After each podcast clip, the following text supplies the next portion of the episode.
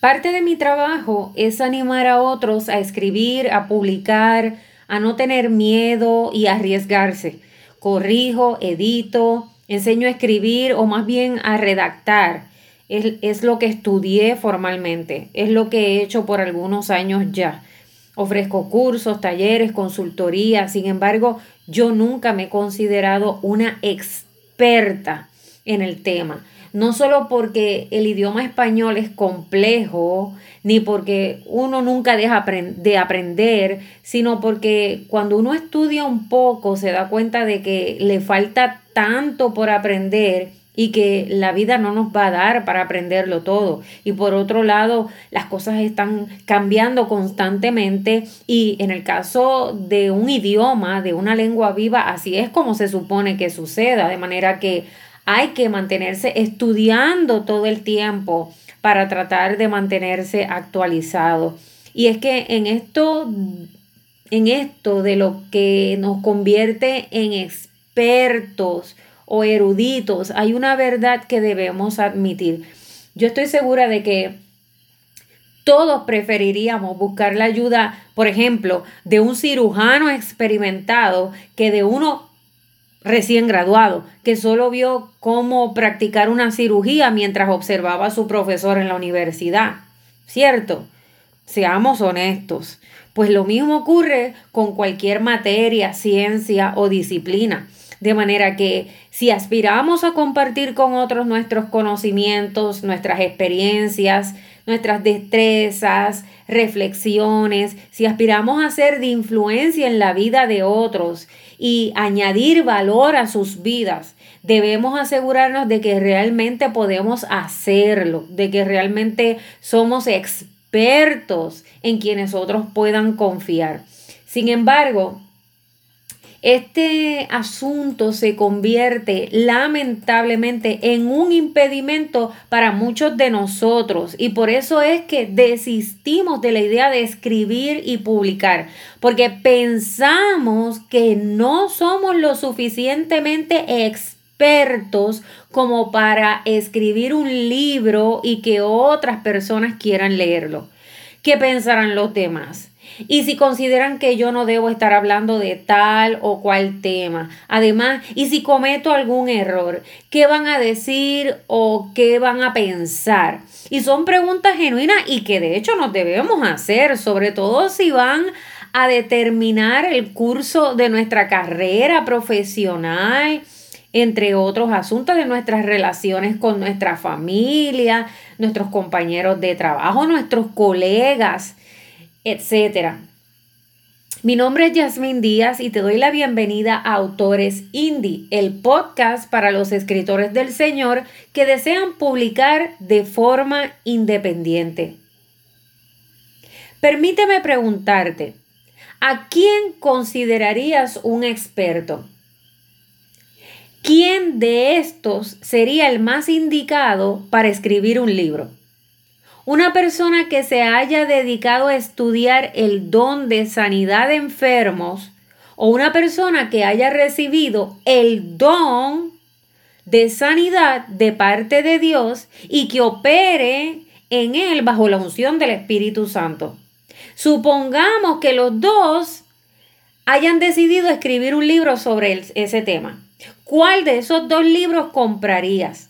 ¿A cuál de ellos dos considerarías un experto? Yo sé que las opiniones van a estar divididas, porque unos pensarán que el que tiene el conocimiento, ¿acaso no es, es el caso de los historiadores, por ejemplo? Ellos no vivieron en esas épocas de las cuales hablan o escriben, pero sí han dedicado toda una vida a estudiarlas y se han convertido en eruditos en el tema.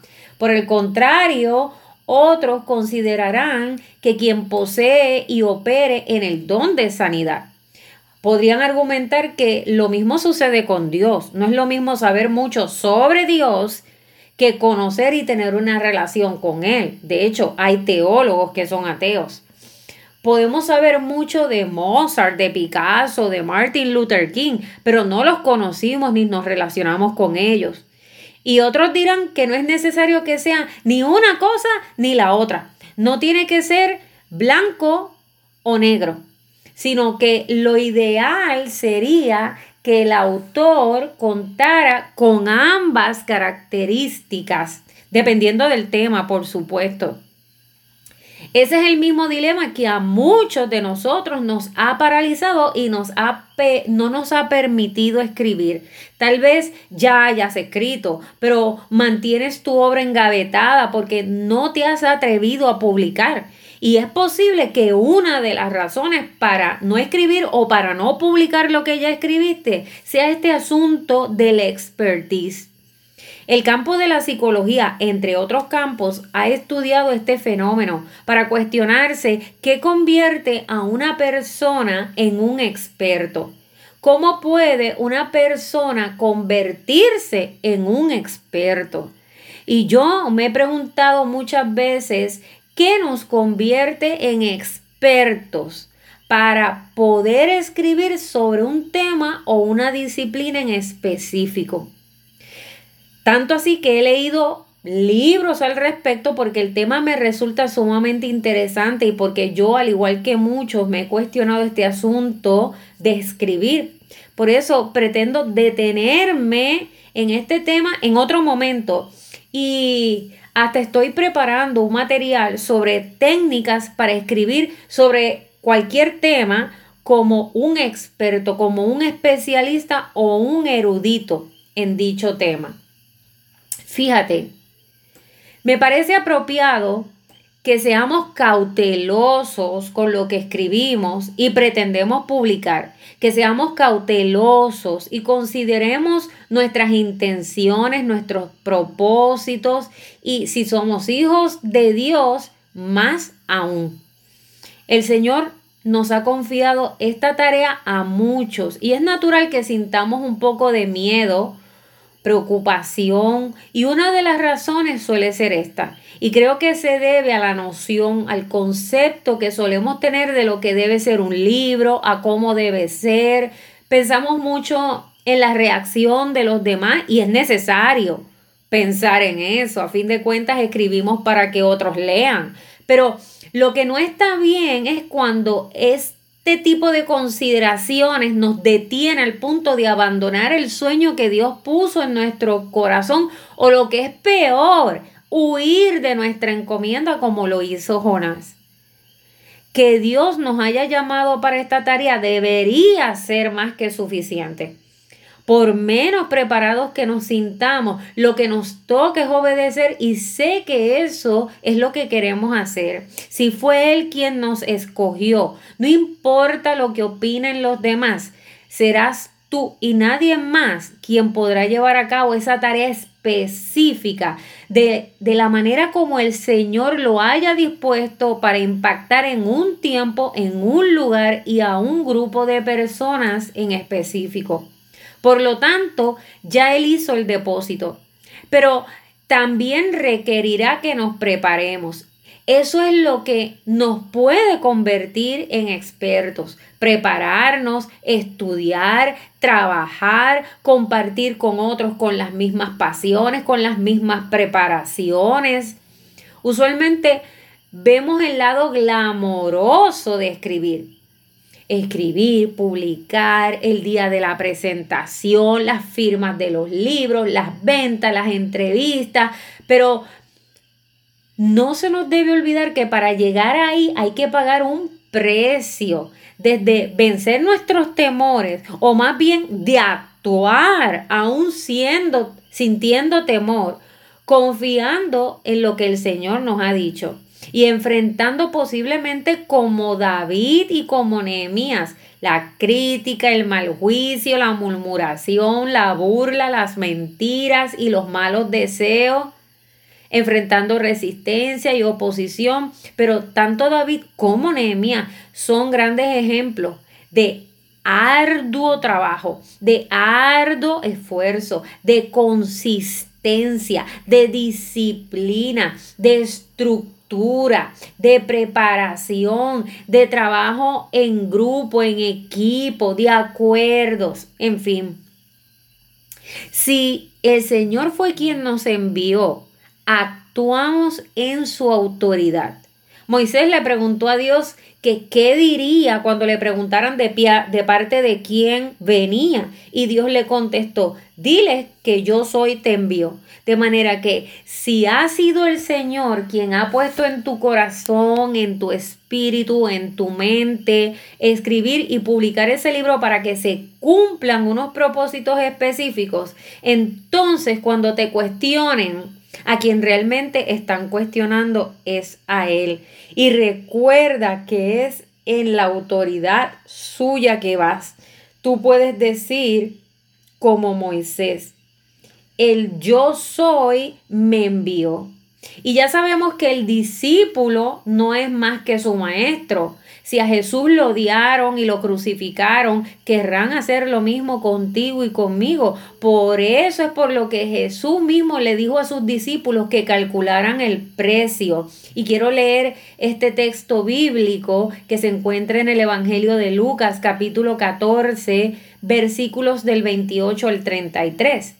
Sin embargo, no comiences sin calcular el costo pues ¿quién comenzaría a construir un edificio sin primero calcular el costo para ver si hay suficiente dinero para terminarlo?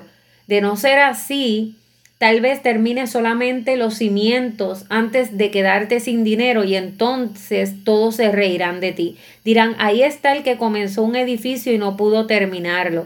¿O qué rey entraría en guerra con otro rey sin primero sentarse con sus consejeros para evaluar si su ejército de diez mil puede vencer a los veinte mil soldados que marchan contra él?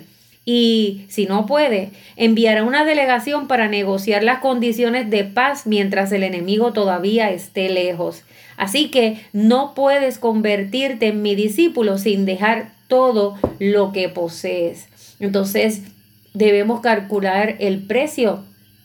Realmente me importa tanto mi reputación que nos debe importar. Eh, el asunto aquí es cómo, en qué medida, ¿verdad? Eh, y el Señor nos permitirá vivir momentos hermosos, momentos felices, momentos de éxito, de logro. Eh, pero yo creo que la mejor manera de medir nuestro éxito es en la medida en que estemos obedeciendo con amor, con devoción y pasión su encomienda. Lo demás no importa, no importa cómo los demás midan nuestro éxito o nuestro fracaso, no importa cuando hemos entendido la encomienda y, y lo hacemos por convicción, más que por fama, que por influencia y que por dinero, que no está mal. Entonces, ¿qué realmente nos convierte en expertos como para poder escribir, además de estos puntos que ya he tocado? Y no pretendo agotar el tema en este episodio. Este es un tema extenso sobre el cual estoy escribiendo, como te mencioné anteriormente. Pero quiero mencionar un aspecto y es el de la experiencia. La experiencia desde dos ángulos desde dos ángulos distintos. En primer lugar, tus experiencias que, que pueden compartirse en forma de autobiografía, de memoria, de una crónica, de un testimonio. Eso nadie lo puede invalidar, porque ¿quién mejor que tú para narrar esa historia que eres el protagonista o la protagonista?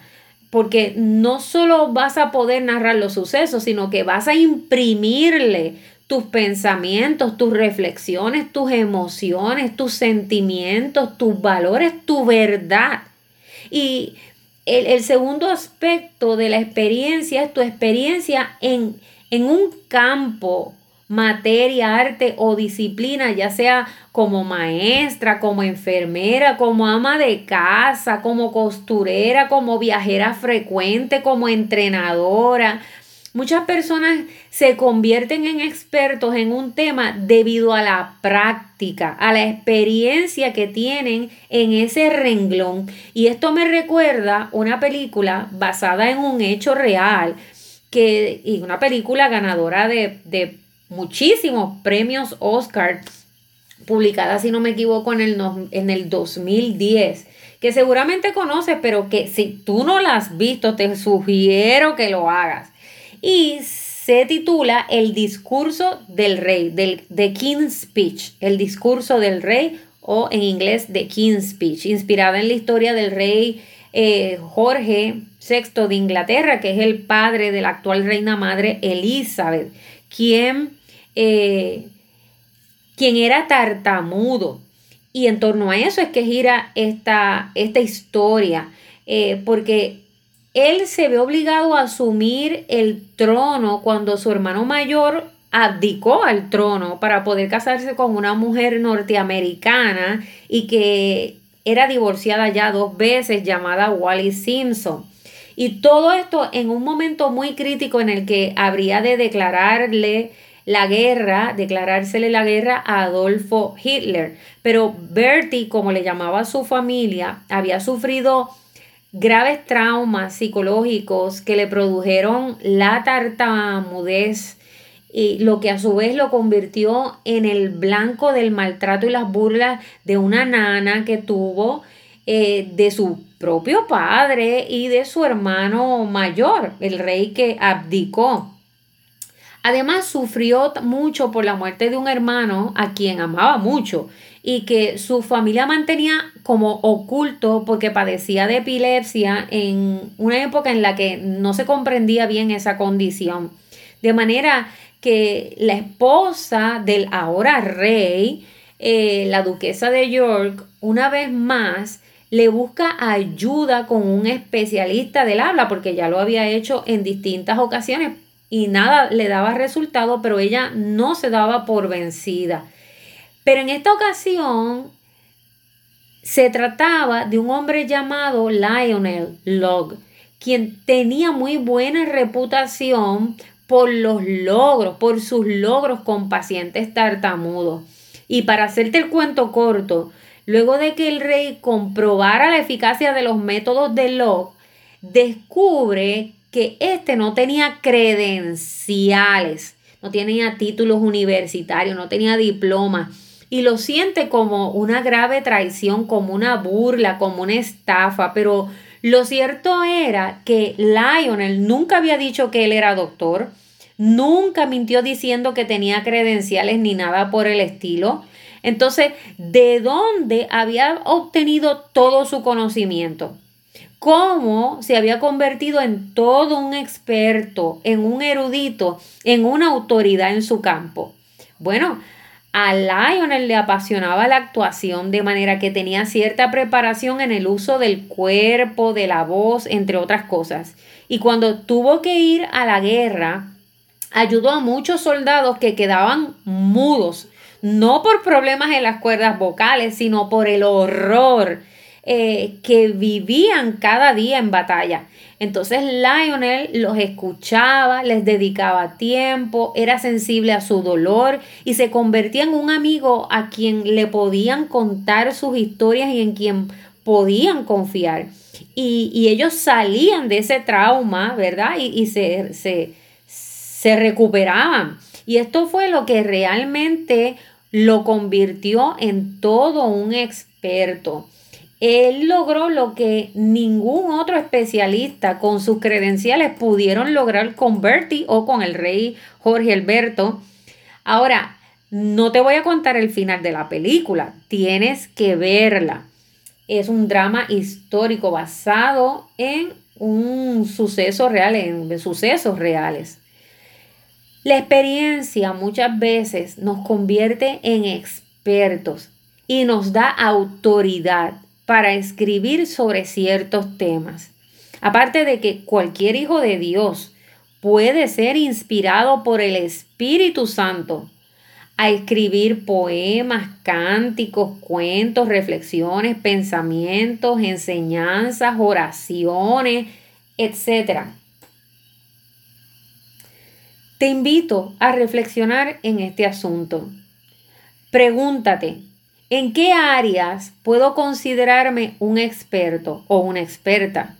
Busca una libreta, pregúntate qué temas me apasionan, qué mensaje siento que debo compartir con otros, qué mensaje Dios ha puesto en mi corazón y que por más que he intentado olvidar, no he podido. Entonces, escribe, porque seguramente ese es el mensaje que el Señor ha depositado en ti y es el que quiere que compartas, entre otras formas, a través de la escritura. Mira, lo que convierte a una persona en escritor es el mensaje que plasma. Son las ideas, las respuestas, las soluciones que les ofrecerás a las personas con una necesidad de conocimiento, con un problema que resolver, con un deseo de aprender a hacer algo, con una historia con la que pueda relacionarse y con la cual pueda levantarse, eh, tomar nuevas fuerzas y continuar. ¿Y qué cualidades entonces son las que realmente necesita una persona para convertirse en un escritor o para escribir? En primer lugar, estar atento a la realidad que lo rodea. Es decir, a no vivir enajenado de las situaciones que aquejan su país y el mundo. No solo eso, sino ser sensible a ellas, al dolor humano, a la injusticia. ¿Para qué? Para hacer algo, para defender una causa o para luchar en contra de algo a través de la escritura. Para ser sensible al sufrimiento humano y ofrecer respuestas, soluciones, compartir sus conocimientos y sus experiencias. Permíteme contarte, Nelson Mandela estuvo preso por alrededor de 30 años. Las cartas de sus familiares, de sus amigos no le llegaban. Sin embargo, Mandela tuvo una excelente compañía. Un ejemplar del libro de Shakespeare, escrito hacía varios siglos antes de que siquiera el, el líder ya preso existiera. Shakespeare era inglés, blanco, y su obra data de hace más de 400 años atrás, mientras que Madiba, nombre que recibiera por la tribu a la que pertenecía, era sudafricano, negro y político. Refiriéndose a los escritos de Shakespeare, Mandela expresó, para ser tomado en serio como un político, siempre hay que citar a Shakespeare. La historia de cómo se las ingeniaron alrededor de 33 presos para entrar ese libro a la cárcel y poder leerlo es increíble. Siempre habrá un lector para lo que se escribe. Y esto es lo que determina quién es un escritor.